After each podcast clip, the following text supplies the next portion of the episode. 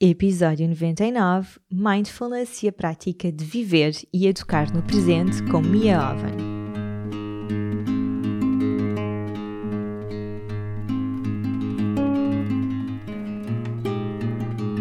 Olá, eu sou a Cláudia e este é o Oficina Podcast. Todas as semanas trago-te um convidado a uma reflexão que te vão ajudar a viver de uma forma mais simples, feliz e consciente. No Oficina não existem verdades absolutas e aqui tudo é uma descoberta.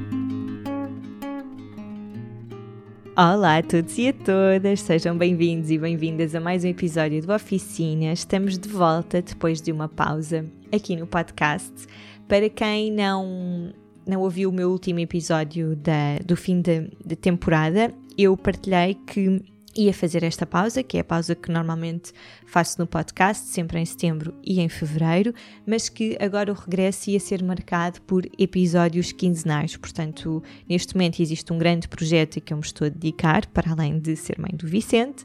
Uh, estou só a trabalhar a meio tempo, portanto, tive de ser muito estratégica e intencional na, naquilo a que dedico o meu tempo e neste momento o podcast está um bocadinho em segundo plano, por muito que me custe fazê-lo. A partir de janeiro vamos ter muitas novidades no podcast, mas queria só recordar-vos, para quem não ouviu este episódio, de que o próximo episódio vem só daqui a 15 dias, por isso deixo-vos com a minha conversa com a Mia, que é uma conversa riquíssima e que, tal como eu disse na nossa conversa, acho que é preciso integrar estes conceitos e aquilo que nós falamos, e a Mia fala de uma forma super hum, cuidada e utiliza vocabulário muito preciso e que é mesmo bom para nós ouvirmos e escrevermos e tirarmos apontamentos daquilo que ela diz. A Mia é uma sueca que vive em Portugal já há mais de 20, mais de 20 anos, penso eu, e ela trabalha em várias vertentes. Ela trabalha como palestrante, eh, já escreveu dois livros, o Educar com Mindfulness e o Heartfulness.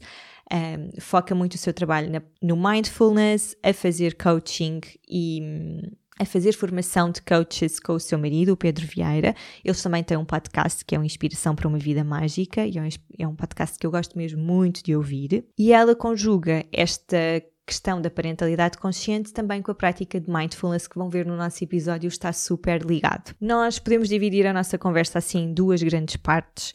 Uh, na primeira parte, nós focámos muito de uma forma geral, portanto, é um episódio mesmo para todos sobre esta questão do mindfulness, o que é que é. Depois, a Mia responde a uma pergunta que é: o que é que tu fazes para ser feliz que te torne infeliz? E vai muito pescar esta questão que nós temos de hum, procurarmos estar sempre felizes cada vez mais e de taparmos buracos para sermos mais felizes e não integrarmos tudo aquilo que estamos a sentir. Falamos também como o self-care pode ser uma ferramenta de autoconhecimento e não uma checklist de coisas que eu faço para cuidar mais de mim. Uh, nós demos o exemplo de arranjar as unhas, mas, mas se olharmos à nossa volta, temos muitos exemplos e nas redes sociais isso é muito visível de como todo mundo que está à nossa volta está a cuidar também de si, vai ao cabeleireiro, vai ao ginásio, está a preparar uma refeição super nutritiva e eu estou aqui em casa sem tempo para fazer nada e a sentir-me super culpada porque não estou a cuidar de mim. E existem muitas formas que nós temos para cuidar de nós e a principal, aquela que nós identificamos e que a Mia tão bem explicou, é mergulharmos em nós, no nosso autoconhecimento. Depois, aos poucos, começámos a transitar para esta segunda grande área do trabalho da Mia, que é a parentalidade consciente e que neste momento é um, é um tema que a mim também tem um grande interesse. Não acho mesmo que a parentalidade consciente seja só para pais, é para todas as pessoas que têm, que têm algum contacto com crianças e que têm alguma influência na vida de crianças, e pode ser aqui educadores, tios, avós, cuidadores que, que não seja diretamente a escola. Nós falamos sobre o que é, que é parentalidade consciente, como é que podemos lidar com a culpa, e aqui é uma culpa que está muito associada às escolhas que fazemos enquanto pais e ao comportamento que temos. E depois também, não só relacionado com a parentalidade consciente, também falámos sobre como muitas vezes a mulher é que assume o papel de ser a gestora da casa e de todas as tarefas e está um bocado sempre à frente uh, das reais necessidades ou pelo menos de uma forma mais imediata da, na manutenção da casa e das, e das tarefas do casal e, e tudo mais, e de como Muitas vezes nós mulheres não damos esse espaço para que os homens assumam esse papel também, mas também como muitas vezes os homens não têm noção, precisamente porque nós estamos um passo à frente, não têm noção do que é que é preciso realmente fazer para, para esta gestão da casa. Portanto, acho que esta última parte da nossa conversa não é só para pais, é para toda a gente que vive em casal. A nossa conversa é riquíssima, a Mia um, fala sempre dos, de uma forma que é muito sustentada por pesquisa que foi, pesquisas que foi fazendo. Ela é uma mulher inteligentíssima e portanto é, que, é por isso é que eu acho mesmo que a nossa conversa deve ser ouvida para quem quiser integrar e compreender melhor os conceitos e, e a forma tão fácil e ao mesmo tempo tão complexa que a Mia, que a Mia fala. Espero que gostem da nossa conversa. Antes de me ir embora, e deixar-vos com, com a minha conversa com a Mia, queria só agradecer a todas as pessoas, em especial aos nossos patronos que nos tiveram a apoiar, mesmo durante a pausa do, do podcast, em que não tivemos nenhum conteúdo a ser publicado extra e que mesmo assim tivemos pessoas a apoiarem-nos. Muito, muito obrigada. Isto significa mesmo de coração muito para nós. Agora estamos numa fase a meio gás aqui, como sabem, mas eu prometo que vai valer a pena a espera e que eu já estou aqui a magicar muitas coisas. Neste momento, simplesmente não tenho capacidade para, para pôr em prática, mas, mas no próximo ano vou tra vamos trazer muitas novidades aqui no podcast. Por isso, obrigada a todos pelo carinho de todas as mensagens que fui recebendo ao longo desta pausa de de meninas que disseram que tinham muitas saudades do podcast e um carinho muito especial pelos nossos patronos que, que estiveram aqui sempre a apoiar-nos, mesmo quando estivemos ausentes. Obrigada a todos e sem mais demoras, vamos à minha conversa com a Mia.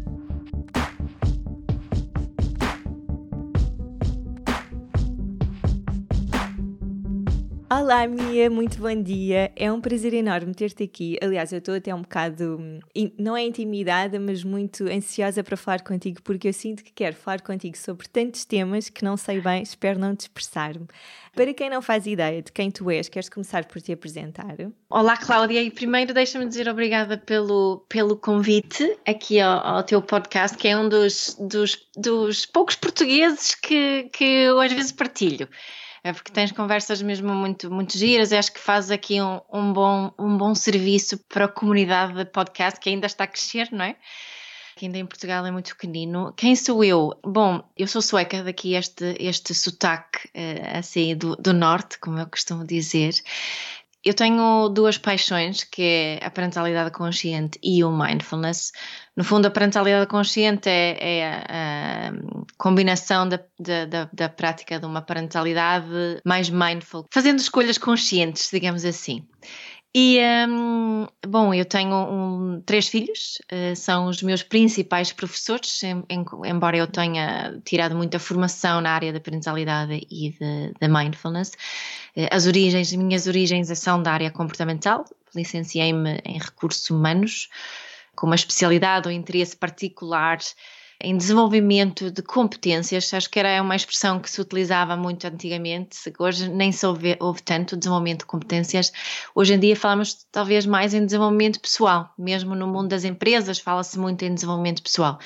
E é com isso que eu trabalho, é com desenvolvimento pessoal, mesmo quando falo de, de parentalidade consciente e de mindfulness, isso para mim é desenvolvimento pessoal que é assim, o meu dia a dia está, está cheio de, de uhum. coisas que envolvem essa, essa área que é desenvolvimento pessoal.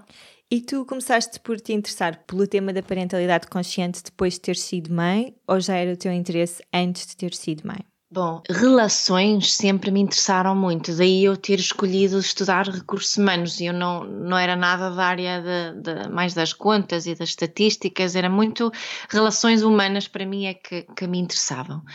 E para mim, parentalidade é sobre relações e é uma coisa que eu tenho descoberto uh, com o tempo é que a relação uh, com os filhos não é assim tão diferente.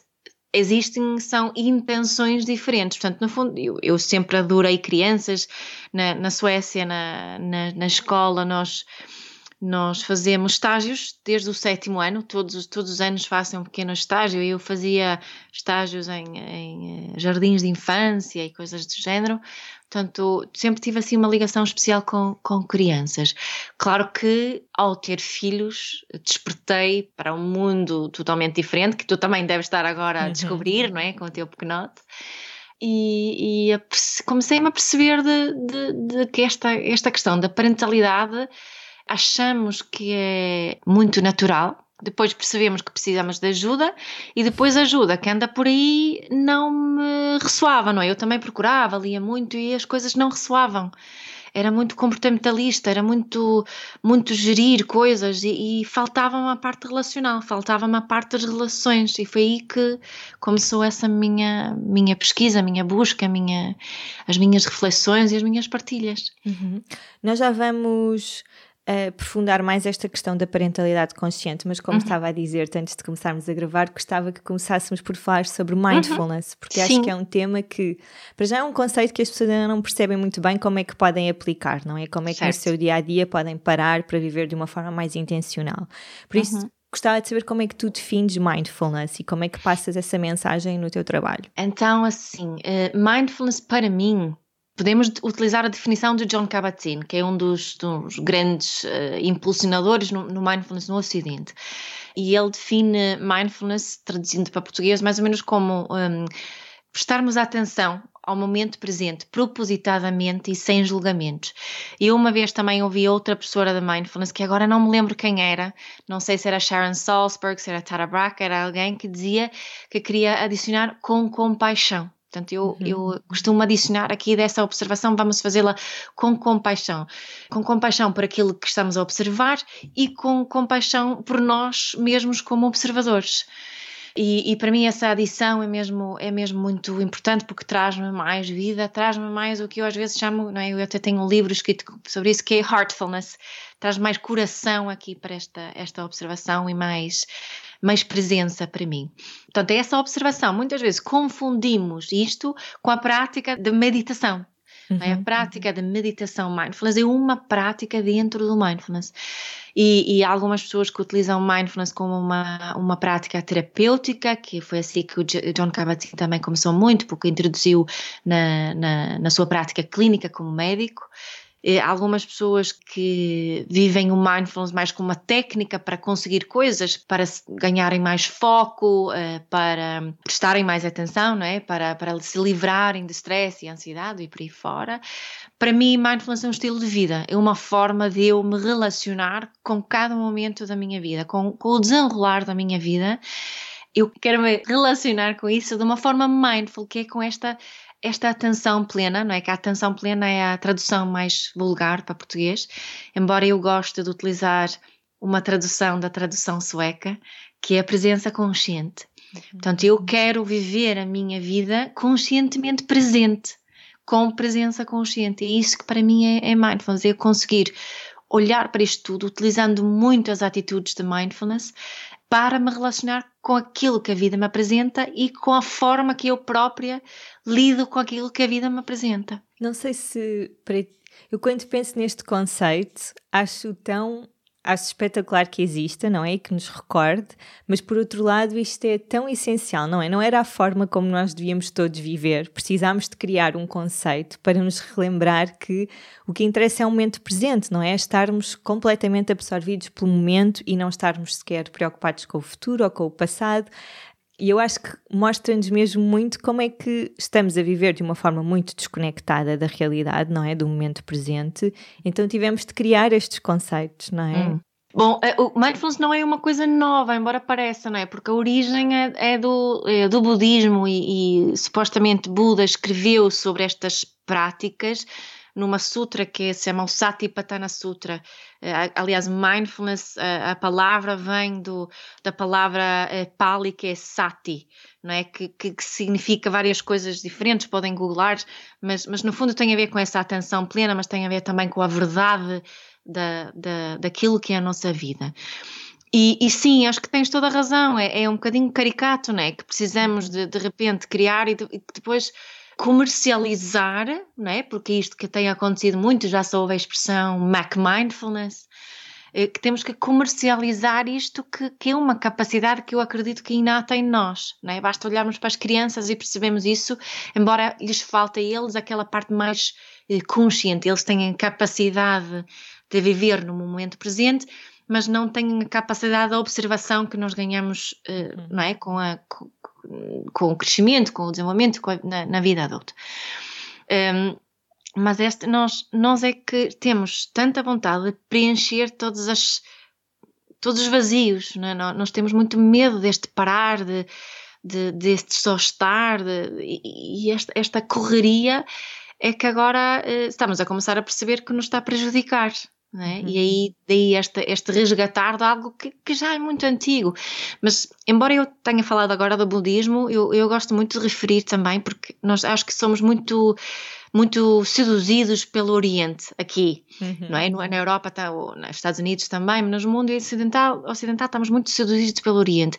E se nós olharmos para a, a, nossa cultura, não é? Em Portugal, embora eu não, não sou católica, não é? Mas Portugal é um país católico e eu sei que mesmo dentro da prática católica existem imensas práticas de mindfulness. A oração contemplativa, o rezar o terço, são práticas que não existem no protestantismo, que foi, foi a, não é? Eu cresci num país protestante, uh, mas há muitas práticas que, que são precisas, práticas de mindfulness, e esquecemos-nos muitas vezes disso. Uhum. E, e, acho que para quem se assusta um bocadinho com mindfulness, pode-se virar para essas práticas. Ah, pois é, o que é que eu, eu fiz a catequese, se calhar não, não sou católica praticante, mas que se calhar existam aqui práticas que eu possa adaptar para a minha vida. Isso leva-me a quê? Leva-me a, a, uma coisa que eu acho muito importante, que nós percebemos que eu, cada um de nós pode criar o seu pack de práticas de mindfulness. Uhum. Não temos de fazer aquilo que é proposto no livro sobre mindfulness, nem no meu livro, nem, nem noutro livro qualquer, mas que podemos olhar para a nossa vida, olhar, ok, o que é que eu já tenho aqui que posso utilizar como práticas de mindfulness? E, e, era o que estavas a dizer, não é? Uma oração pode ser um momento de meditação também, não é? Pode, perfeitamente, não é? Uma oração é uma espécie de, não é? Os, os hindus e os budistas utilizam mantras uh, e, e, no fundo, no fundo, é, é o que acontece quando estamos a orar.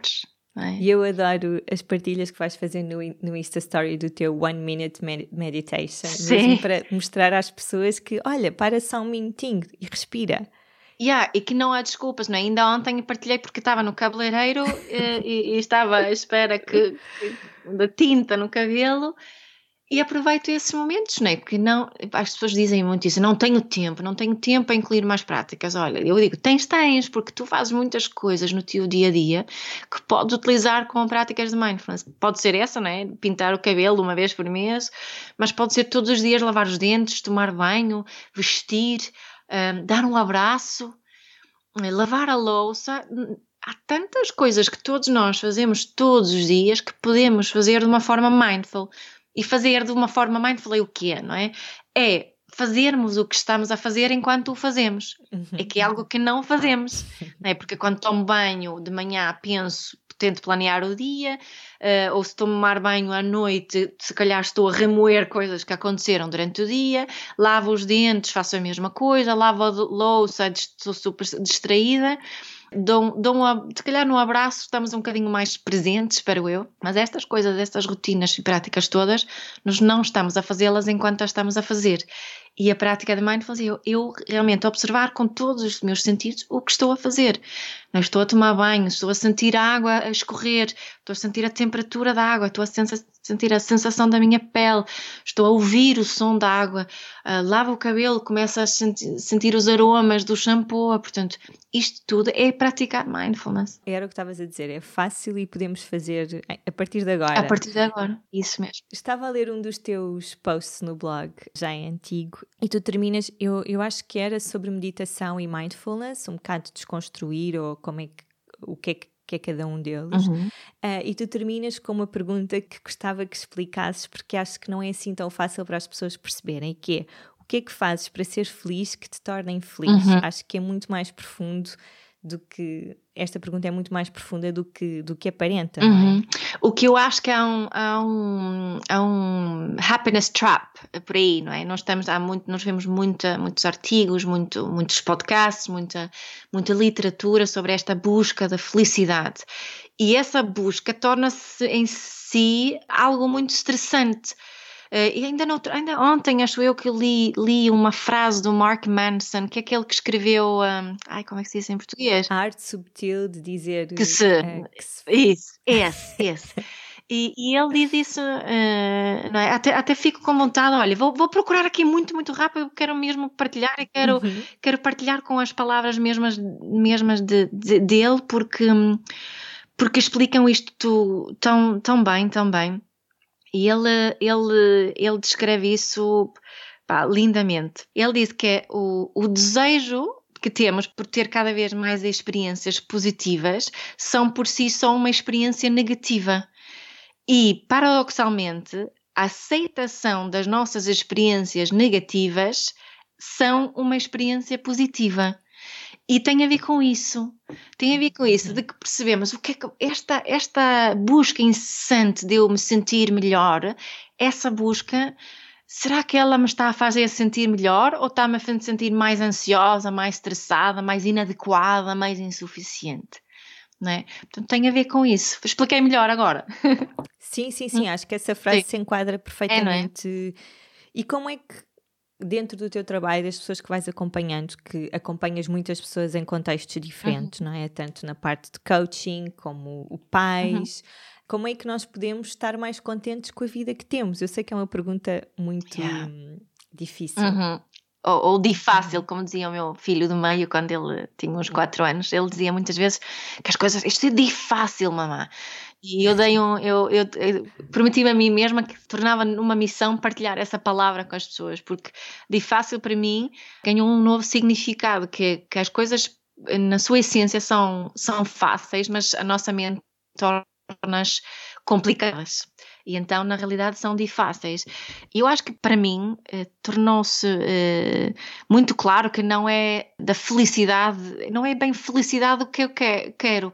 Eu quero ter momentos felizes, obviamente, mas acima de tudo quero saber viver de uma forma vital, quero ter vitalidade. Isso foi uma coisa que eu aprendi com uma aquela psiquiatra austríaca que se chama Alice Miller e ela fala na, na vitalidade como o oposto da depressão. E a vitalidade quer dizer que eu estou bem mesmo quando não estou bem. Ou seja, que eu consigo uh, estar e perceber que a vida é como é e está tudo bem. Está tudo bem mesmo quando não, não estou bem. Isso não quer dizer que não queira mudar nada, mas quer dizer que não entro naquele esforço emocional enorme que me torna infeliz. Portanto, a uhum. vitalidade para mim é que é um, um objetivo, vá. E isso quer dizer que, que eu posso me sentir triste, eu sei que me vou sentir frustrada, eu sei que me vou zangar, eu sei isso tudo e está tudo bem. Eu tenho esse, isso sou eu na, na, na minha humanidade plena, né? E é isso também que eu quero oferecer aos meus filhos e que, que eles se sentirem aceite quando têm essas emoções todas negativas, algo que eu não sentia na minha infância, não é? Era permitido ser feliz, era permitido rir, sorrir, ser simpática, sentir-se bem, mas quando ficava triste, zangada, frustrada, ou era julgada ou era descartada, até para deixa lá, há uma expressão em sueco que é horrível, que se diz às crianças muitas vezes, que é, ah, isto passa quando te casares. É horrível. Eu lembro-me de me dizerem isso. E era horrível. Eu queria ter alguém que pudesse apressar a minha tristeza, a minha frustração, não é? E, e eu me sentir aceita também nisso. E acho que, acho que é isso, essa, essa, para sermos felizes, é? temos que perceber que uh, uma vida feliz contém tristeza, uh, zanga, conflitos, frustração, e, e tu, contém tudo. E a diferença está na forma que eu me relaciono com isso. E também não precisamos de estar eh, sempre nos extremos, estar sempre em altas, ou quando estamos tristes, estar mesmo, estarmos mesmo tristes e deixar-nos ir abaixo completamente por coisas de nada, só porque queremos viver aquilo com tanta intensidade, não é? Eu acho que também uh, somos muito de extremos, do tudo ou do nada, e aceitar acaba por nos permitir estar um bocado no meio, não é? Yeah. Nem, nem, sei se é no meio. Yeah. Sim, nem sei no meio, mas acho que tens razão. Há uma, há uma palavra que eu adoro em português que é serenidade e eu posso estar uh, zangada com serenidade, posso estar feliz uhum. com serenidade é no fundo de integrar aquela velha história, há uma história oriental que se chama Isto também irá passar. É um, é um rei que recebe um anel de um sábio que, onde tem um, uma, um, escrito isto também irá passar. Isso é verdade em relação à felicidade e, e é verdade em relação à tristeza. Eu até, até muitas vezes mudo a expressão para isto já está a passar. se, se uma coisa começou, ela já está a passar é? Uhum. E parece um bocadinho, se calhar, dark, não é? Escuro estar a pensar isso quando estamos num momento feliz, mas se nós conseguimos estar nos momentos muito felizes com serenidade, sem nos agarrarmos a eles e sem criar aquele medo de perder, estamos nesse meio, se calhar estavas a falar, não é? Esta de vivermos as próprias emoções com serenidade. Acho que para mim é, é uma coisa que faz muito sentido. Sim, para mim hum. também. Num dos teus posts, tu também partilhaste o acrónimo que criaste, que é o STOP, uhum. que é um bocado uma sequência de vivermos mais no presente. Uhum. Podes explicar para quem não faz isso? Olha, quando é que eu partilhei? Deve ter sido há muito tempo que aparece STOP, né? Mas no, no fundo tem a ver com nós, nós pararmos, quando estamos no. no eu, eu, eu leio muito e, e, gosto muito de referenciar os sítios de onde, de onde vou buscar as minhas coisas. Isto, isto há, há mais um psiquiatra austríaco que me influenciou muito, que certamente conhece, que é o Viktor Frankl, que viveu na Segunda eh, Guerra Mundial e ele escreveu, entre outras coisas, um livro que se chama O Homem em Busca de um Sentido. E ele partilha uma citação que é entre estímulo e, e, e resposta. Uh, existe um espaço e nesse espaço reside a, a nossa liberdade de escolha, hum, a nossa, a nossa capacidade de escolha e nessa escolha reside a nossa liberdade. Não é? Este stop tem a ver com criarmos esse espaço entre estímulo e resposta, ou como eu muitas vezes digo, entre emoção e reação. E é isso que nós queremos fazer, stop. E, e também de, de, de principalmente quando sentimos que, que, um, que estamos no meio daquelas, daqueles espirais para baixo, não é? Se eu estiver num espiral para cima, não vou fazer stop, mas se estiver num espiral para baixo, se calhar convém eu fazer um stop e criar este espaço entre emoção e reação e ver o que está ali. E quando estou ali, vou observar se calhar nem tanto as coisas como estão, que estão de fora, mas as coisas que estão aqui dentro. E no mindfulness, quando praticamos mindfulness, o que é que observamos? Observamos as sensações físicas, observamos as nossas emoções e observamos os nossos pensamentos e conseguimos a, a, assumir, no fundo, uma terceira posição, um bocadinho dissociada, disto que se está a passar e isso ajuda-nos a viver com a tal serenidade que eu estava a fazer, que eu estava a falar há pouco.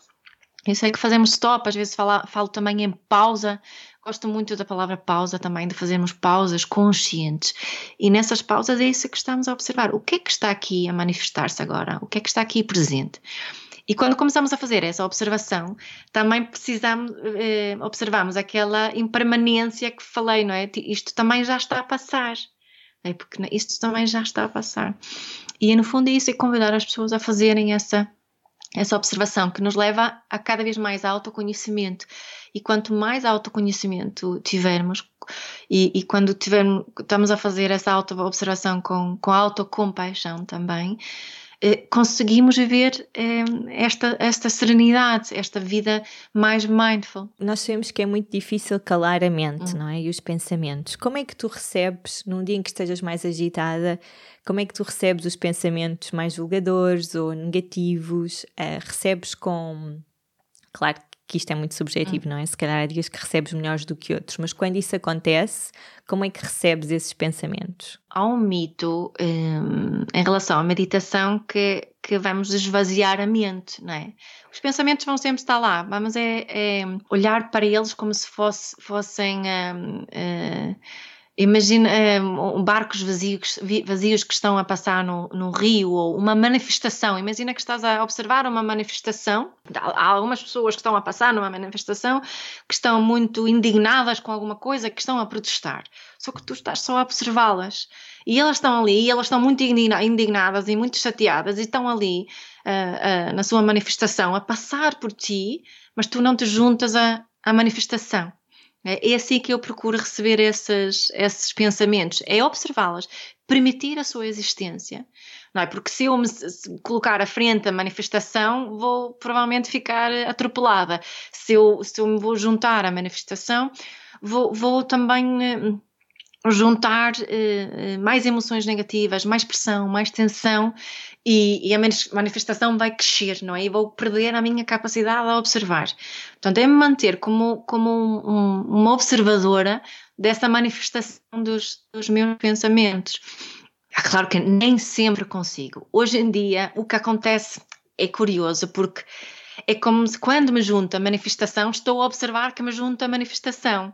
E até me posso uhum. rir disso. Portanto, e junto-me por pouco tempo, é verdade. E, e às vezes quero-me mesmo juntar à manifestação. Sabes, aqueles momentos em que precisamos mesmo desabafar, então claro que me junto à manifestação. Só que é sempre com essa consciência de, a, a, testemunhar o que se está a passar. E isso é que é curioso, quanto mais praticarmos, mais conseguimos ter essa distância, não é? E é, é importante percebermos que, que há espaço para tudo, há espaço para tudo. Também a manifestação vai passar. Também é? a, man a, manifestação já está a passar, ela, ela está em movimento uhum. quando ela está a acontecer. Adorei, acho que vou levar eh, comigo esta, esta, esta imagem da manifestação e de não ficar à frente da manifestação ou deixá-la passar. Adorei uhum. mesmo. Uhum. Tu falaste numa palestra que deste com a Dharma Academy uhum. sobre cuidar de nós e hoje em dia usa-se muito esta expressão yeah. chavão de self-care e de rituais de amor próprio, uhum. de, muito associado a ir fazer a manicure, ou, ou muito, muito associado a coisas super práticas. Yeah. E tu referes nesta masterclass, neste self-care, um bocado associado ao autoconhecimento, uhum. a mergulharmos dentro de nós. Yeah. Podes falar um bocadinho mais sobre Sim, isso? Sim, olha, eu estava a falar que antes que o mindfulness se tornou com comercial e eu acho que esta questão do self-care também se tornou muito, muito comercial. E, e, é quase como se nós fôssemos más, principalmente somos mães, que se não praticarmos self-care, né? E depois associa-se self-care muito a coisas exteriores, mas mesmo em relação a. Uh, self-care também é, é, tipo arranjar as unhas e o cabelo, sair uma vez com as amigas, fazer uma aula de yoga e tentar fazer meditação. Resume-se mais ou menos a isso. Uh, mas self-care para mim tem acima de tudo uh, a ver com perceber aquilo que eu preciso em termos de necessidades emocionais, psicológicas e, e fisiológicas também. Perceber que eu preciso mexer, que, que, que, forma de exercício físico faz sentido para mim, há espaço para a minha vida neste, neste momento. Eh, não é? Se calhar não há, não é? É muito utópico tudo, que ainda hoje alguém me enviou um artigo sobre esse, sobre esse mundo, um artigo muito crítico sobre o mundo de, de self-care, diz, pá, fogo, eu sou uma mãe, recém-mãe, eu não tenho tempo, não dá, para de me fazer sentir culpada por eu não cuidar de mim, é? Uhum. Mas há muitas formas de nós cuidarmos de mim, não é? Tu, estás, tu passas o dia com, com um bebê pequenino e às vezes pode ser mesmo abafador. Não sei se tu sentes isso, mas eu lembro-me de sentir que uhum. sentia-me abafada, mas depois e não tinha ninguém com quem deixar o bebê. E o bebê estava sempre a mama e não tinha. O que é que eu fazia? Olha, então o que é que é self-care para alguém nesse? Se calhar é só olhar para a mão do bebê com aquela presença consciente durante alguns minutos. Isso é uma forma de eu fazer self-care, autocuidado. E, e depois é outra coisa que eu posso fazer é observar-me como é que eu estou neste momento, em vez de né, em vez de juntar-se à manifestação daquelas uh, emoções que, que, que, me estão a invadir, é, é, observar o que se está a passar. Pô, foi, pois é, eu estou-me a sentir ansiosa, estou-me a sentir sozinha, estou não é? Fazer essa observação primeiro e depois pensar nas pequenas coisas que posso fazer, pequenas ajudas que posso pedir. Um, não é? E, e, pensar que yeah, self, autocuidado é realmente arranjar as unhas, não é bem autocuidado, é torna-se no autocuidado se eu conseguir realmente aproveitar aquele momento para mim para essa minha descoberta interior, uh, para realmente repor as minhas energias. Fazer as unhas por fazer as unhas não, não é self-care, não é? Eu não sei se está a fazer sim. sentido isso. Sim, sim. E sim. acho que, que é mais um trap, mais uma armadilha para, para as mulheres, principalmente para as mães, este, este, esta ideia de autocuidado que está a crescer. E eu acho que já fui culpada disso também, de falar de de autocuidado com muita pouca profundidade e acho que precisamos de, de falar disso um bocadinho mais com, com mais profundidade, eh, com mais, de uma forma mais verdadeira e honesta, que é difícil, uh, o self-care é difícil e podemos fazê-lo uh, aos bocadinhos, não é? Aos bocadinhos, tal como podemos praticar mindfulness aos bocadinhos sem precisarmos de mais tempo, podemos também fazer esse autocuidado e tentar integrá-lo, mas para conseguirmos fazer isso é preciso um, observar e podemos também falar com os outros, que eu acho que é muito importante, que é outra coisa no desenvolvimento pessoal. Embora eh, vamos a cursos juntos e fazemos coisas juntos, às vezes acho que é um caminho muito solitário e parece que temos que fazer tudo sozinhos, quando isso não é bem verdade. É? Uhum. Eh, precisamos também, essa, essa que é uma, uma coisa que quero promover muito, é essa a permissão de pedirmos ajuda, sabes? A permissão de pedirmos ajuda. Parece que não é permitido permitirmos ajuda muitas vezes. E, e sentimos-nos envergonhadas de pedir. Que, e, e, acho que era bom. Eh, se calhar esse é o primeiro self-care, agora que estou a pensar enquanto falo, uhum. não é? O primeiro passo é, é, não é eu sozinha a descobrir o que posso fazer, é, é falar com alguém sobre isso. Alguém que não me julgue, não é? Alguém que não diz, ai, tens que tomar mais conta de ti, ou de, tens que deixar o bebê e tens que fazer isto. Não, alguém que realmente possa empatizar e não só simpatizar, que é uma grande diferença, não é? Sim, e, e, na maternidade então é mesmo essencial pedir ajuda, yeah. porque senão dás em doida. Yeah. Uh, no outro dia, sobre esta questão do self-care e como nós às vezes temos estas checklists men mentais, não é? Do que é que, o que é que eu preciso. Uhum. Eu andava há semanas a, a sonhar com ter uma noite só para mim, uma noite onde eu não cuidasse do bebê, onde eu pudesse dormir a noite inteira. E estava super em confronto de, ai, será que reservo uma noite no hotel e vou para que hotel? Tipo, estava a fazer disto um grande filme. Até que houve um dia em que tive a oportunidade do meu marido ir dormir fora com o bebê e eu de ficar em casa e ter a noite só para mim.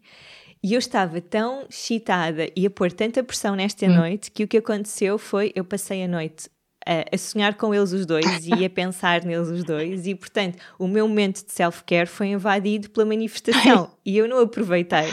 Portanto, é mesmo, é. acho que vai muito de encontro àquilo que estavas a dizer, que nós podemos ter momentos de self-care que nada têm a ver com, com esta questão da checklist, que eu achava que era aquilo que eu precisava num momento. Eu ainda tive uma noite menos descansada do que outras é. noites, porque simplesmente não não sei, estava num turbilhão de emoções yeah. e compliquei muito uma coisa tão simples. E estavas, se calhar, é? com muitas expectativas, não é? Em relação ao descanso Sim. que ias finalmente ter, não é? Sim. E por outro lado, estás cheias de hormonas ainda, que o teu bebê é pequenino, portanto é natural que não é? Mas é mesmo curioso este boicote yeah. que nós vamos fazendo e é, é, engraçado. Como é que, nesta procura, como é que tu dirias que para quem está a começar, eu também sei que é uma pergunta difícil de responder porque é muito genérica, para quem está a começar e quer começar a ter contacto com, com estas questões, não é? De não ser só o self-care, de arranjar as unhas, de mergulhar uhum. dentro de si, uh, e de viver de uma forma mais consciente, mais presente, tirando estas questões de, uh, de eu estar a beber o meu chá e estar a desfrutar a 100% do chá, como é que eu posso mergulhar mais dentro de mim, aceitando-me como sou? Hum. Porque eu acho que essa é a grande yeah. questão. Sabes que há uma. É, é, eu gosto muito de palavras, um, e há mais uma palavra que eu adoro, que é curiosidade. E, e acho que o primeiro passo pode ser vivermos a vida de uma forma mais curiosa e então, em primeiro lugar, com curiosidade em relação a nós, porque né, o que, que o, auto-julgamento está muito, muito presente em nós, por, por causa da forma que fomos educados, né? E o oposto, para mim, do julgamento é a curiosidade. Eu conseguir observar-me com curiosidade e cada vez que eu reparar que tenho um, um, um pensamento com julgamento, troco por curiosidade. Imagina, ah, pá, eu deveria estar uh, mais atenta com o meu bebê, porque olha, agora distraí-me outra vez e não sei o quê. Então, qual é eh, um, um, um pensamento com curiosidade? Seria, por exemplo, olha que curioso, eu agora distraí-me. Só isso. É só isso.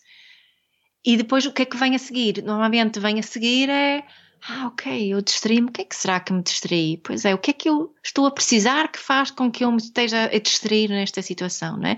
Esta curiosidade faz com que me fique a conhecer melhor.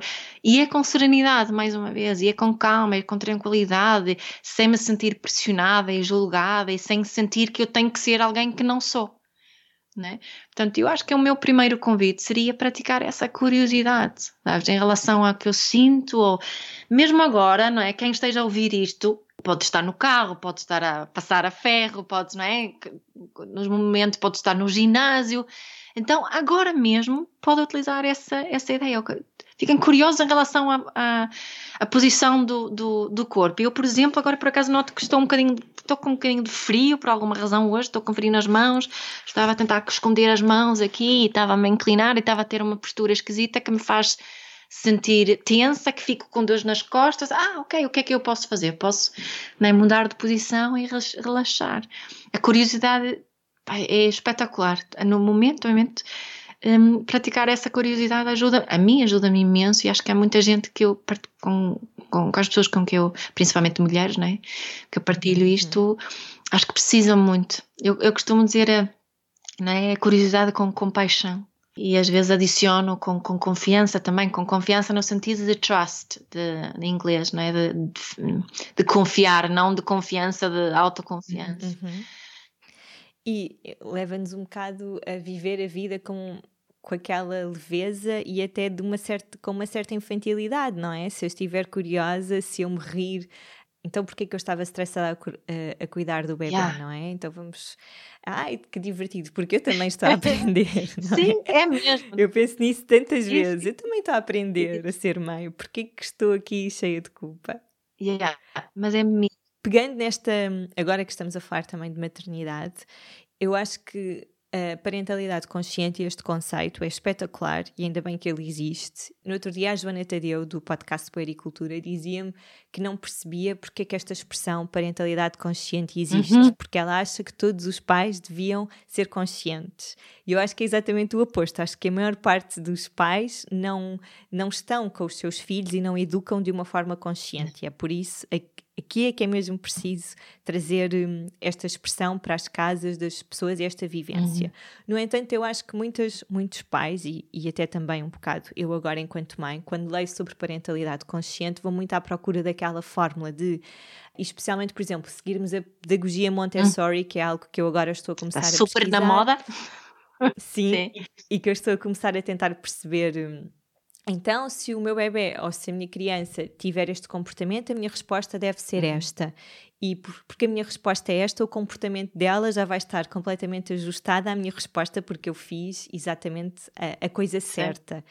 E, portanto, o que eu queria saber é como não nos deixarmos levar por estas fórmulas e conseguirmos também educar de uma forma intuitiva. Uhum e ao mesmo tempo consciente. Uhum. Bem, para mim, a parentalidade consciente deveria ser uma parentalidade muito intuitiva. O, o, problema é que estamos assim tão formatados que há a forma certa, a forma errada. E eu continuo a achar que há uma forma certa, que é essa tal forma in, in, in, mais intuitiva e consciente. Uh, eu costumo dizer que a parentalidade consciente é mais sobre desaprender do que sobre aprender. E nós temos que perceber que a nossa parentalidade é, acima de tudo, um, cultural. E às vezes há memes de parentalidade. Por exemplo, agora está tá a crescer muito o meme do, do pedagogia Montessori em Portugal. Há muito, uhum. né, tem que se. E como é uma pedagogia Montessori, as pessoas associam muito essas fórmulas e estas passo por uhum. passo. Mas diz-me, as pessoas dizem-me muitas vezes: Ah, mas diz-me então o que é que eu, o que é que eu tenho de fazer? Eu digo sempre, não sei, sei lá, o que tu tens de fazer. O que nós precisamos, em primeiro lugar, de esclarecer é qual é a tua intenção. É? Qual é a tua intenção? Qual é a intenção que tu tens quando me dizes que queres praticar uma pedagogia Montessori? Qual é a intenção? Não é? Porque sem uma intenção, nós não podemos saber se estamos a fazer bem ou mal. Eu estou a fazer aqui entre, entre aspas, não é? O, o, o que eu tenho como intenção como mãe é, é, de ajudar os meus filhos a desenvolverem certas capacidades, de me manter conectada com eles, é, é de ajudá-los a florescer, ajudá-los a, a, fazer com que a sua autoestima cresça. Então eu tenho que escolher aquilo que faço de acordo com as minhas intenções. E pode ser pedagogia Montessori, pode ser Waldorf, pode ser Reggio Emília, pode ser parentalidade consciente, pode ser parentalidade positiva, ou pode ser tudo isto, um, um bocadinho de tudo. Só que em primeiro lugar tenho que saber qual é realmente a minha intenção. E quando as pessoas realmente se conectam com a sua intenção, e aqui entra também o mindfulness, é? porque o mindfulness ajuda-nos a descascar as crenças, as tradições, aquilo que as outras pessoas nos dizem. Quando consigo conectar com essa intenção, de repente fica tudo muito mais simples. Fica tudo muito, muito mais simples, porque aí começo a ver as coisas como elas são e começa a ser natural eu conectar-me com o meu bebê e de ver o meu bebê e não aquele bebê que está descrito no, no livro, né? de eu ver o meu bebê e as suas necessidades a serem espelhadas e depois conectar-me com as minhas necessidades e fazer né, aquele espaço entre emoção e reação, aquela pausa. e, e, fazer ali as minhas escolhas. E aí pode ser interessante. Ok, faz sentido eu montar o quarto do bebê de acordo com a forma eh, Montessori. Não quero ter berço, quero que o bebê durma no chão. Ótimo! Não é? Só que pode haver uma mãe que não, mas eu sinto-me mais tranquila com berço. Ótimo! Não é? Uhum. E, e esquecemos-nos muitas vezes que, que, que, que essas coisas, no fundo, no fundo, a pedagogia em si interessa pouco, o que interessa realmente a pessoa por detrás. Não é? Porque pode ser uma pessoa que tem os cursos todos das melhores pedagogias, mas é uma pessoa que não sabe conectar com o outro. O que é que isso vale? Não, é? não vale nada. E, e, pode ser sério, não é? Eh, eu acho que tu, tu, tu partilhaste alguma coisa sobre a amamentação, né? sobre os desafios da amamentação, e é muito essa ideia de que ai, tem que se amamentar e tem que se... Eu amamentei os meus três filhos e correu lindamente, o terceiro até aos, aos dois anos. Mas se eu amamentar e estar no telemóvel, uhum. não estou a ter. Estar, será que estou a fazer bem? De acordo com a, estas teorias todas? E se eu der o biberon estiver realmente presente e tranquila e serena e conectada com o meu bebê, será que estou a uhum. fazer bem? Eu até diria que a segunda pessoa, não é, que está a dar o biberon com presença, está eh, a praticar parentalidade mais consciente do que a pessoa que está a amamentar com o telemóvel. E tendo dito isso, eu já muitas vezes, eu muitas vezes amamantei e estive a olhar no telemóvel ok? Uhum. Então, não, isto, não estou a partilhar isto para julgar ninguém, estou só a questionar o certo e o errado, porque o certo e o errado é muito relativo. Se a minha intenção é conectar com o meu bebê, a principal diferença não é aqui, não é a mama ou o biberon, é a forma que eu me conecto com o bebê e a minha presença, não é? Sim. E acho que temos que fazer mais essa pergunta. Eh, não sei, agora já nem me lembro qual era a tua pergunta inicial, não é? Não, não, acho que Sim. faz todo o sentido aquilo que estás a dizer. Sim, e acho que é, é isso de eu falar, pensar sobre mim e sobre o meu bebê. Outro exemplo pode ser, nem eu tenho, como disse, eu tenho três filhos. A minha filha dormia muito conosco, a primeira, e, e, chegou uma altura em que a cama era demasiado pequenina e eu já não aguentava mais e passei-a para a cama dela. Ela continuava a vir para a nossa cama, muitas vezes às noites, até aos 5 anos, 6 anos. Tem 15, adora, dorme a noite toda na cama dela. O segundo não ficava bem no nosso meio, porque eu comecei logo no nosso meio e ele não sossegava. Onde é que ele sossegava? No berço. Dormia 10 horas seguidas aos 4 meses. Eu também houve um, assim, um momento egoico eu achar que fazia tudo bem, não é? Só que depois nasceu o terceiro, que só estava bem ao nosso lado. Então a solução foi tirar o de lado do berço, encostar a nossa cama para termos mais espaço e ele dormia assim até os, quase até os dois anos, um ano e meio, connosco no seu berço, mas encostado. Foram três bebés, três soluções completamente diferentes. Qual é que é mais consciente? Eu acho que são todas, porque uhum. foram todas pensadas com o bem do bebê na mente e também com o nosso, nosso, nossas necessidades e o nosso bem-estar como pais, não é? Com a intenção de estas intenções de conectar com o bebê, de fazer com que a sua autoestima floresça, essas intenções todas. Estão a fazer entender, Cláudia. Sim, Sim, e ainda bem que deste os exemplos três diferentes, porque hoje em dia, e eu tenho andado a ler sobre o sono dos bebés, e há muito, mais uma vez, estas fórmulas de se fizermos isto, isto e isto, então este é o comportamento. E, e na parentalidade consciente, eu acho que é como tu estás a dizer, é desconstruir isto tudo, não yeah. é? E, e também estavas a referir, começaste por dizer que a parentalidade é uma coisa muito cultural. Uhum. Sendo que cresceste na Suécia, yeah. quais é que são. É completamente diferente a forma de educar, não é?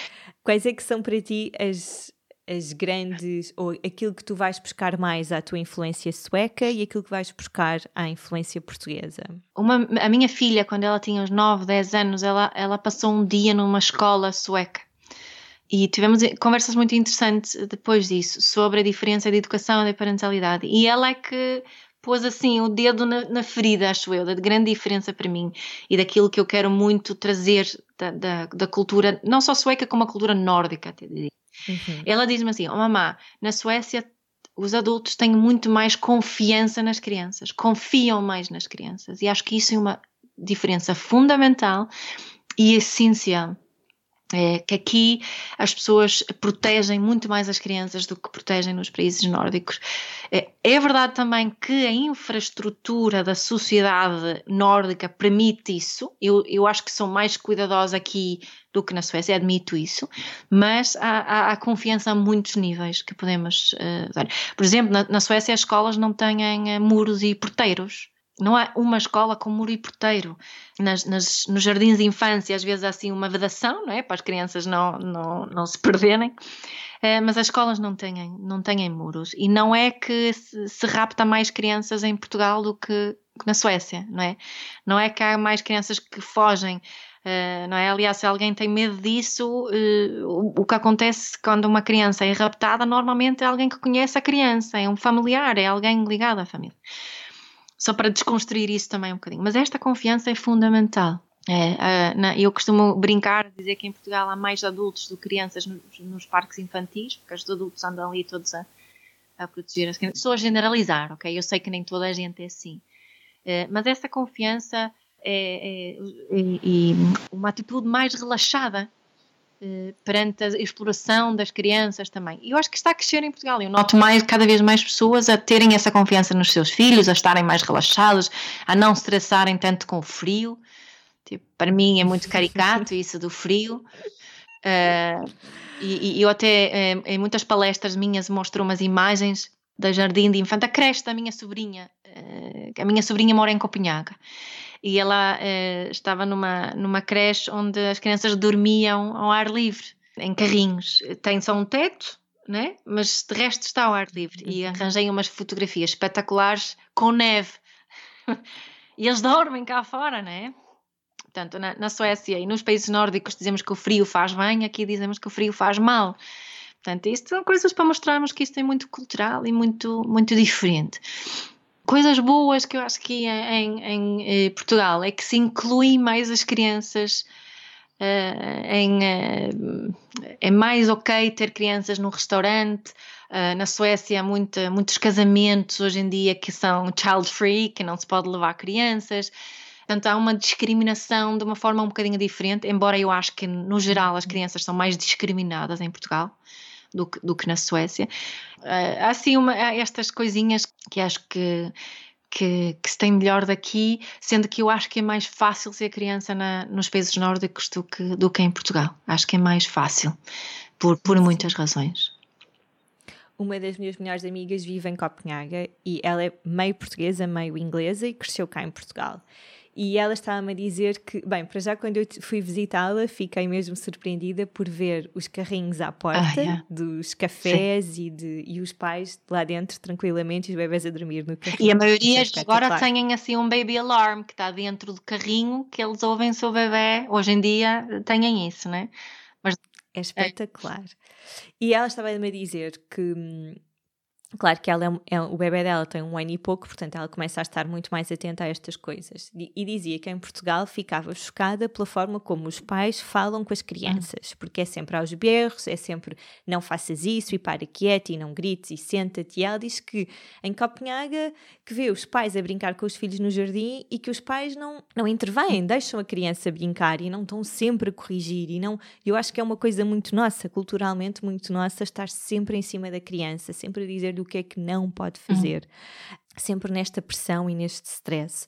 Para quem quer começar a cuidar deste, deste seu. Porque às vezes são coisas automáticas, uhum. não é? Nós, nós, nós crescemos com esta coisa do não faças e não, e não grites e não, não, não.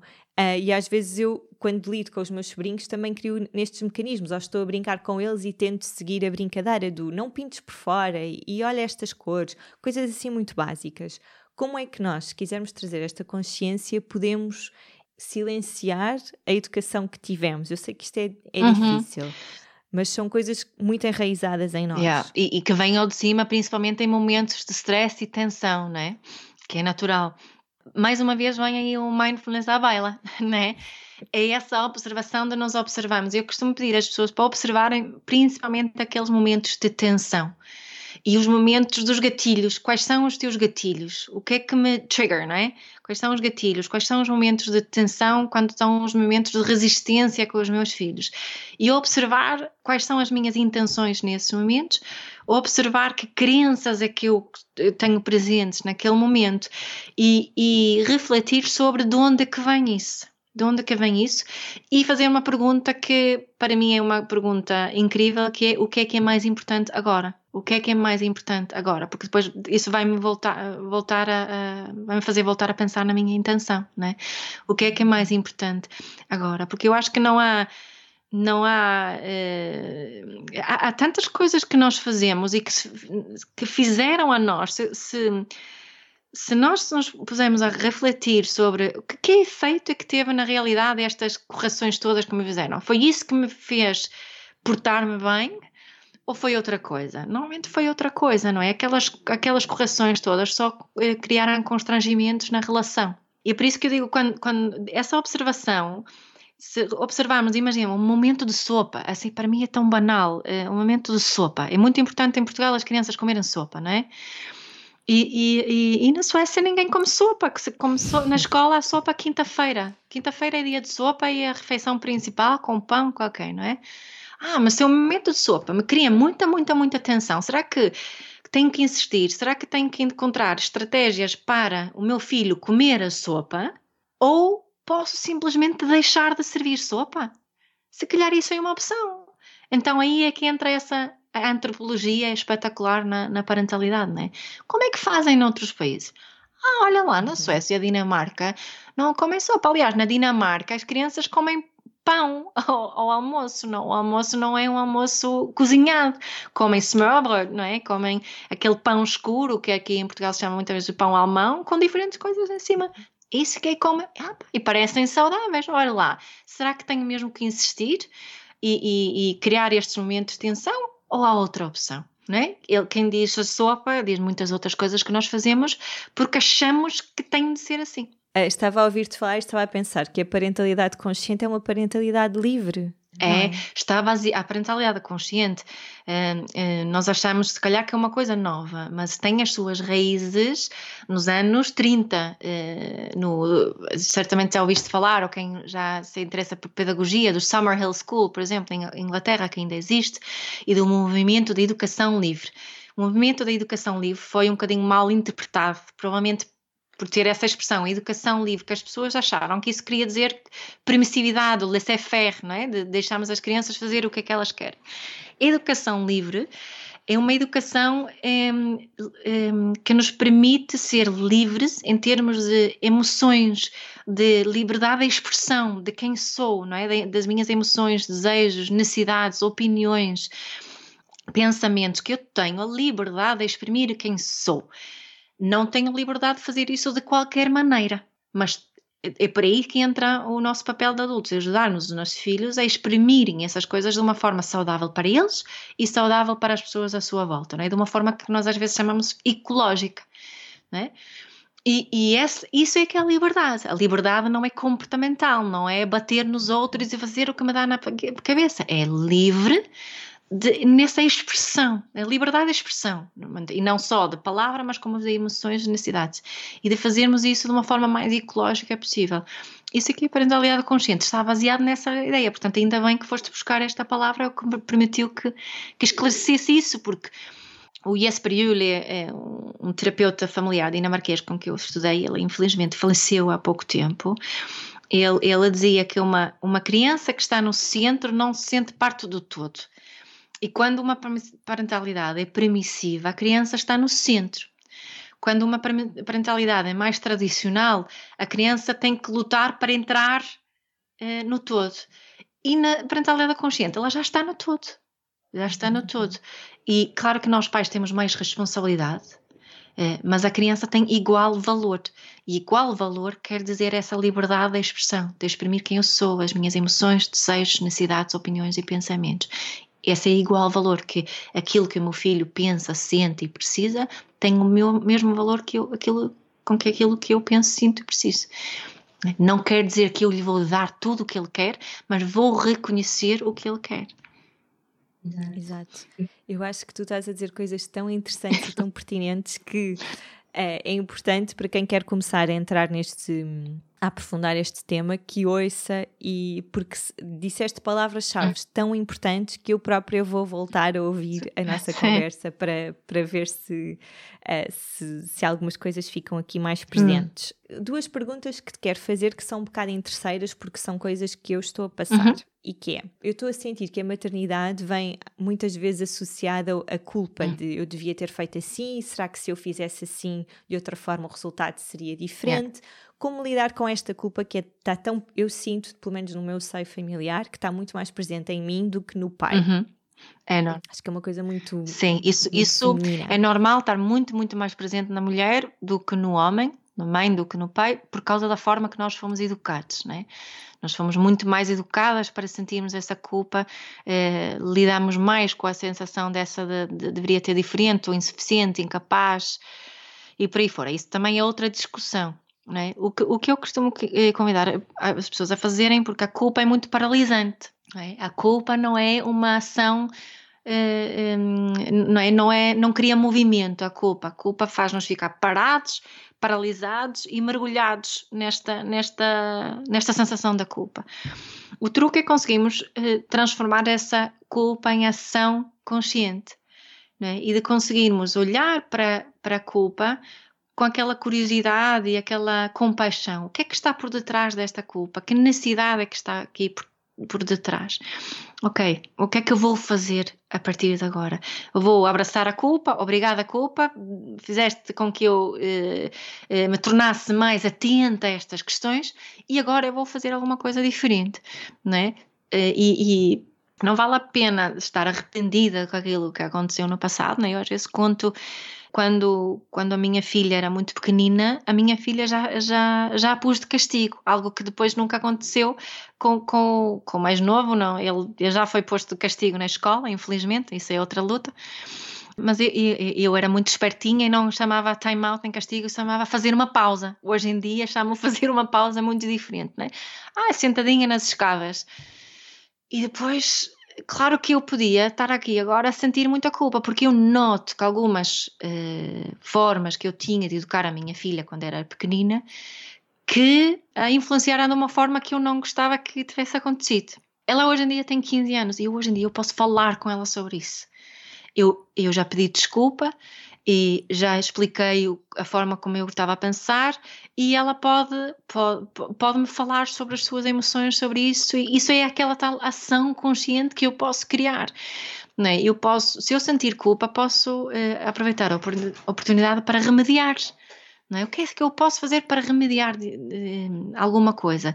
Não, não posso fazer as coisas undone, como se diz em inglês, não é? Mas a culpa não me serve mesmo de nada. Não me serve de nada. Eu sei que é fácil falar, é fácil falar, mas é uma prática, é uma prática que, que é constante, que temos de voltar, voltar e voltar e observar com curiosidade a compaixão. Sim, eu sinto que o que a culpa tem feito por mim é não me deixar curtir a maternidade yeah. e isso é a pior coisa, hum. não é? Porque para que é que eu tive um filho de uma forma tão consciente se agora Uh, estou só a sentir-me culpada e, e, não curto o bebê, Exato. não é? Estou só eh, encravada Exato. naquilo, é uma estupidez. Sim, porque não é? Porque o que é que tu o estás a dizer aqui? A culpa faz com que te julgues, tu te sentes-te culpada e ainda te julgas. Isso não faz sentido nenhum, não é? Isso não faz sentido nenhum. Sim. Okay? Sim. E depois tens as pessoas à volta a reconhecerem e a dizerem: está tudo bem, fizeste assim, yeah. segue em frente. Mas tu continuas. Yeah. E mesmo assim, sim, porque tu queres viver uma vida toda consciente, e a alimentação é consciente, e a forma que é tudo consciente, e não sei o quê, e, ah, pá, e deveria funcionar de uma certa forma, porque temos imensas expectativas, não é? E as expectativas é igual a desilusão sempre. Pá, mais cedo ou uhum. mais tarde desiludimos-nos com, com expectativas, não é? Eu tive três partos e foram muito diferentes. O primeiro foi um parto induzido numa ordem, o segundo foi um parto uh, natural, sem, eh, sem intervenção num hospital, e o terceiro foi numa piscina de parto em casa. E eu posso olhar para ele, ah, eu gostava, pois. Sabes o que eu estava preocupada durante o terceiro parto? Estava preocupada com as outras pessoas, a pensar: olha, ah, mas será que a parteira está bem? Ela está aqui tantas horas, coitadinha, e eu estou aqui e o bebê nunca mais nasce. Não é? E começa, porque pá, estamos, estamos educados para, para ser a menina bonita, que se porta bem até, não é? e estes meus momentos de parto têm sido grandes momentos de, momentos de desenvolvimento pessoal e depois de refletir sobre o meu próprio comportamento durante os partos, tenho essa, esse padrão, não é? Até quando sou eu que escolho, eu comando em minha casa, contratei as pessoas para virem até aqui, uhum. não é? Uhum. E piscina e tudo muito bonito, tinha pétalas de rosas no, no, na água, ah, e demorou 21 horas, e, sabes? É curioso. Mas só que e é isso mesmo, é curioso, é só curioso e posso sorrir, olhar para mim com essa autocompaixão. Oh, oh minhazinha, por amor de Deus, estás preocupada com as outras pessoas e este, não, estás a dar a luz, calma, né? Mas pronto. Revejo-me, yeah. revejo-me yeah. Uma outra questão, assim, última para fechar esta nossa conversa, e que é, outra coisa que eu tenho estado a deparar-me desde que sou mãe é, eu vivo num, num, casamento onde aparentemente tudo é dividido, não é? Todas as tarefas da casa, uh, todas as responsabilidades financeiras, é tudo a uhum. meias, pelo menos por enquanto. E de repente nasce o bebê e há, quando a mãe amamenta, não é? Essa grande porção da vida do bebê e do dia do bebê está a meu cargo. É, mas tudo o resto é partilhado. Mas muitas vezes eu fico chateada porque há coisas que ele não faz e que eu espero que ele faça, mas que eu talvez também não dê espaço para ele fazer. Uhum. E acho que há muito esta suposta esta narrativa de que agora os homens estão super presentes e fazem tudo e são super pais, mas eu acho que a responsabilidade maior acaba sempre por cair nas mães e às vezes é porque nós não damos espaço e outras vezes é porque uh, estamos um bocado mais à frente na, na gestão das. Isto é só em termos uhum. práticos, uhum. na gestão das coisas do bebê. Uhum. Como é que tu viveste esta. Esta questão. Pois, a, a, a, grande maioria das mulheres que eu conheço, que são mães, são também, além de terem um trabalho full-time, também são gestoras do projeto de família. É? E ser gestora do projeto de família cansa e, e, às vezes é muito frustrante. Achamos que as outras pessoas deveriam. Uh, e, ah, pá, o, o, ele até, até faz muitas coisas, nem digo, nem, nem digo a expressão ajuda, digo mesmo ele, ah, até faz muitas coisas, mesmo assim sinto-me muito cansado. O que é que acontece? É que tudo que tem a ver com a família, no fundo, tem três níveis: tem ver a necessidade, tem o planear e tem o executar. E muitas vezes o que acontece é que estes pais eles executam. Só que quem vê a necessidade e planeia é a mulher. Isso cansa muito, cansa muito. Portanto, o que é que eu preciso fazer, acho eu? É, eu que nós temos, a, até chegou uma altura aqui em casa, acho que o meu marido até anda por aí, já me está a ouvir, mas eu, eu despedi-me da, da função de gestora de projeto de família por algum tempo. E para mim foi difícil e continua a ser, porque eu ainda por cima sou super perfeccionista. Um, despedimos o projeto. há quanto tempo? Só uh, para... pá, durante um mês, mais ou menos. Foi muito tempo. Uh, mas nem que seja só por uma semana. Para obrigar o outro a treinar essa capacidade de ver e planear é? Porque eu estava sempre, sempre a assumir isso. E qual é o problema? Eu assumia, muitas vezes, ainda hoje faço isso, deixo assim andar, vou ver, ah, não digo nada para ver se acontece, né? Que isso não funciona. Eu sei que não funciona e mesmo assim às vezes caio nessa armadilha. É, não é? Mas, mas temos que perceber que há essas, essas essas fases. Nós até, eu até tenho um, um, um curso online que faço com a Dharma 5 Academy uh, e lá tem um, um, questionário que eu sugiro que as pessoas façam com, com, uh, com o seu parceiro. E tem uh, pá, imensas tarefas que têm a ver com essa gestão do projeto de família. E tem estes três níveis, e depois o casal tem que preencher quem é que faz o quê para tornar isto visível. Isso também ajuda ambos a perceberem, ok, existem essas necessidades neste, nesta família, existem estas coisas que têm que ser planeadas e estas coisas que têm que ser executadas não é? Portanto, é levantar essa discussão. E depois, muito bem, o que estava a dizer, nós mulheres, então também temos que saber dar esse espaço.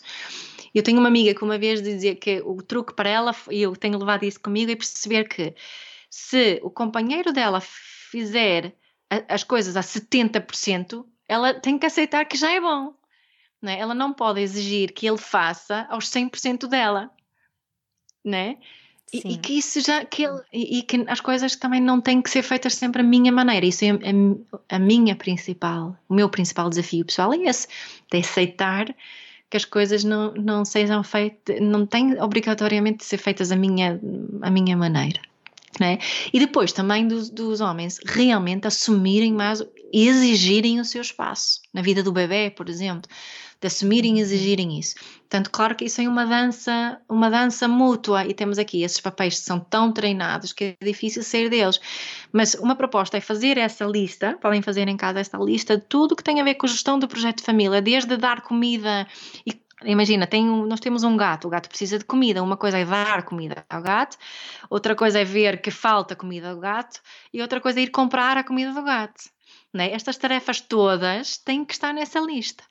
Uma coisa é ir às compras, outra é, é saber o que está no frigorífico, o que preciso pôr no frigorífico, o que é preciso cozinhar, né? fazer essa lista e depois explorar aqui, ok, quem é que vê a necessidade, quem planeia e quem, quem é que executa né? E assim começamos a ter uma, um, eh, uma visão eh, mais global do que é que realmente se está a passar na nossa família. E podemos ver a partir daí e criar essa discussão. E também perceber que há mulheres que querem ter essa tarefa. Né? Então também temos que admitir isso, que eu quero mesmo, então tenho que admitir isso e tentar organizar a, a, a, as coisas da forma que sejam menos pesada possível. Sim. Eh, eu estou a pensar cá em casa, a vez que correu melhor em termos de tarefas domésticas, ainda não existia o bebê, foi precisamente quando tivemos uma, fizemos uma tabela e todos os dias tinha de cada um ir escrever o que é que tinha feito. Yeah. Um, ehm, das tarefas que. Mas eu depois comecei a achar, mas isto é tão rígido yeah. e eu agora estou a ver se ele fez e. Enfim, yeah. Acho yeah. que há não, muito essa, para essa dizer lista que eu estou a sugerir assunto. é mais para, para, não é para eh, dar o tic depois, é para fazer antes, digamos, é para fazer agora, uhum. para fazer tipo uma análise de, de, da situação atual. E também porque eu, eu, antes de lançar essa lista no curso, eu experimentei, enviei a uns, a uns casais amigos e houve um, eu lembro principalmente de um de uma pessoa, um homem que me disse que fogo, eu senti-me, eu, eu, eu achava que fazia muito mas agora sinto-me super culpado. Para utilizar essa, eles disseram mesmo, sinto-me culpada porque afinal há aqui coisas que eu não, não percebi que existem, tarefas que eu ainda não tenho, tinha percebido, que tem a ver com essa questão de ver as necessidades e estar sempre, não é? Muitas mulheres estão sempre um passo à frente e, e, e assumem essa, essa, é, esse papel com mais facilidade, né? E depois também se tornam exigentes. Eu sou muito exigente nessa, nessa, nesse papel de gestora do projeto de família. Mas isso são pequenas coisas que podemos fazer. Mas, em primeiro lugar, é perceber, porque o que eu noto que há muitos homens que nem percebem essa parte de ver a necessidade. Mas eu faço tanta coisa, eu fiz isto, isto, isto. Em, em termos de executar, até faz mais. Né? Na prática, aquilo Sim. que se vê, realmente, ele até faz mais. Só que aquilo que não se vê, se calhar nem faz nada. Sim, sim, sim. Vou fazer essa lista. Acho que depois dou-te o feedback. Acho que há, há vícios que eu quero que eu gostava de que trabalhássemos agora para não ser daquelas coisas que levamos connosco durante 10 anos, não é? Porque as relações também é muito isso. E tu, pronto, tens muito mais experiência porque tens um casamento já longuíssimo e que é os coisas que fazem parte da nossa personalidade, não é? E desajustes entre o casal que permanecem anos e anos e até uma vida inteira, yeah. não é? Porque não há não há ajustes, não há formas diferentes de, de, trabalhar a coisa também à medida que vamos crescendo, uhum. por isso obrigada.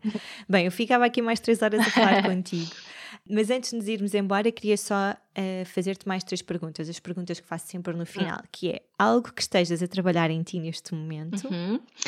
um sonho que tenhas realizado uhum. e um sonho que esteja por realizar. Hum, algo que esteja a trabalhar em mim neste momento, eu neste momento ando muito a estudar trauma, Portanto, estou a olhar para os meus próprios traumas no meu passado.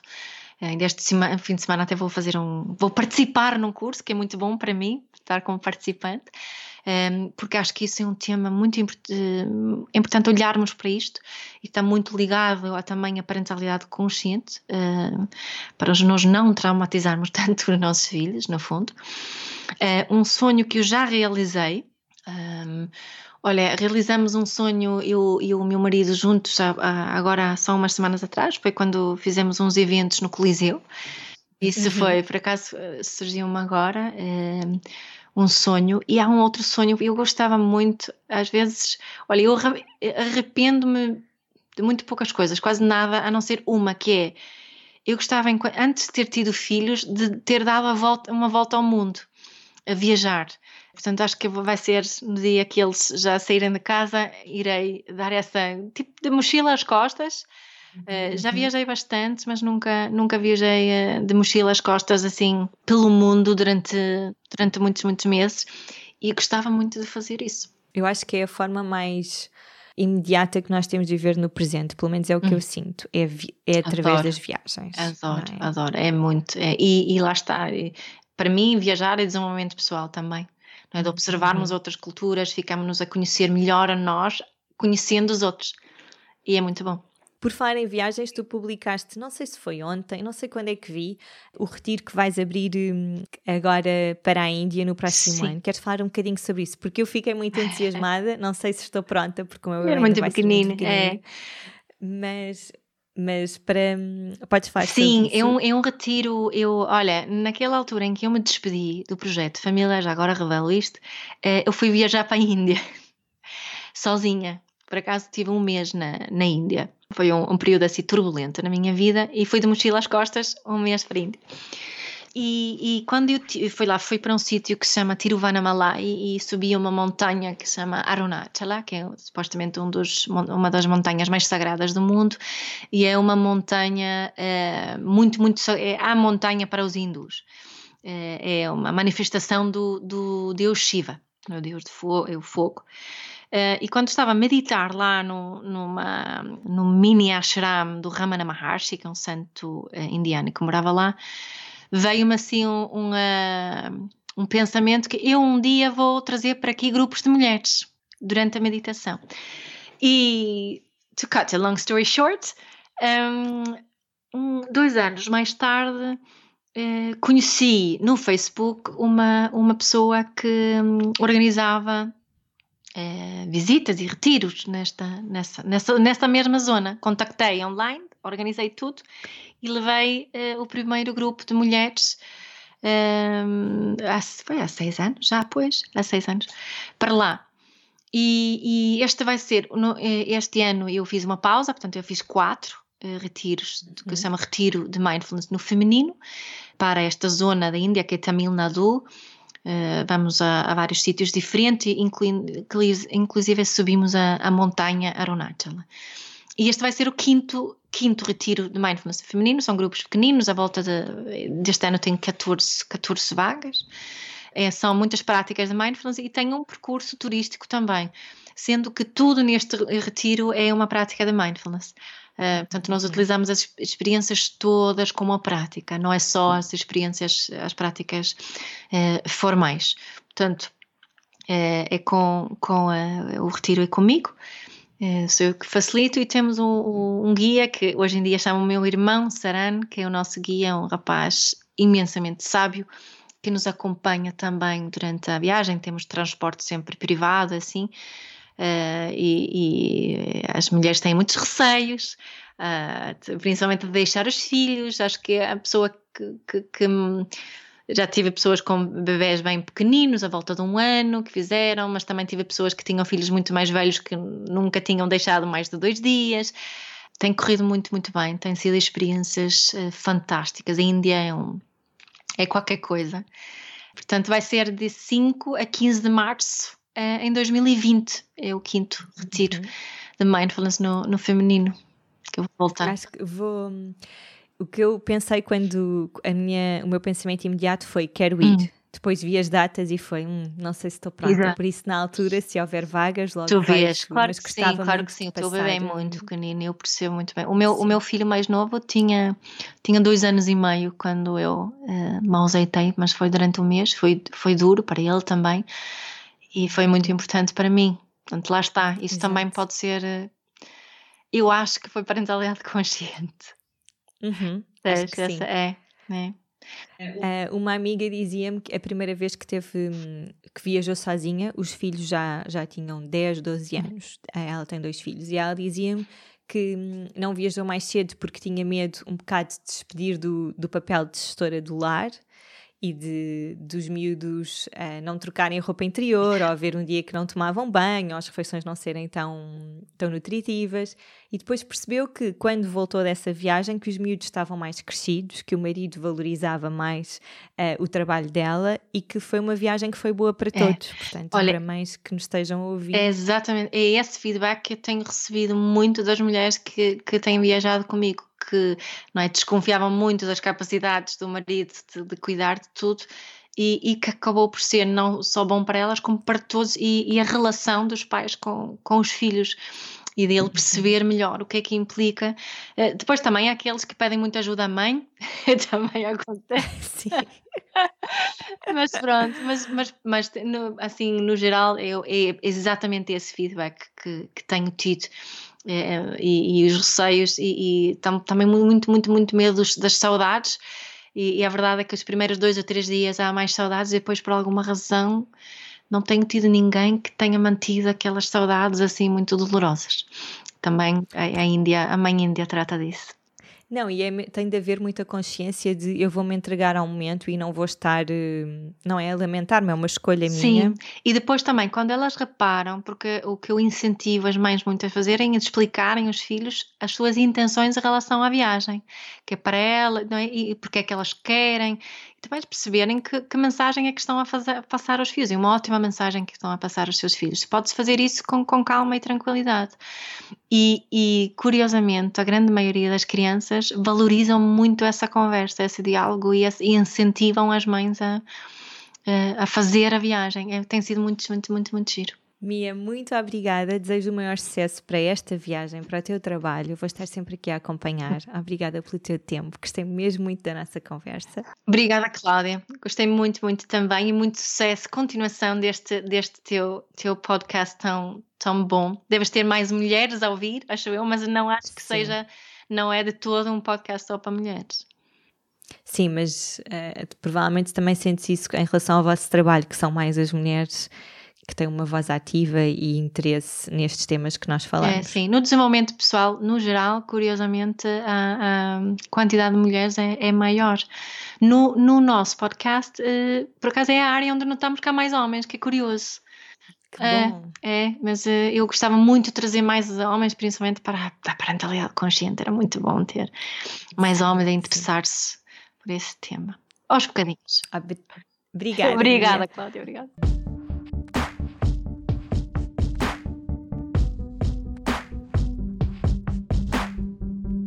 E pronto, espero que tenham gostado.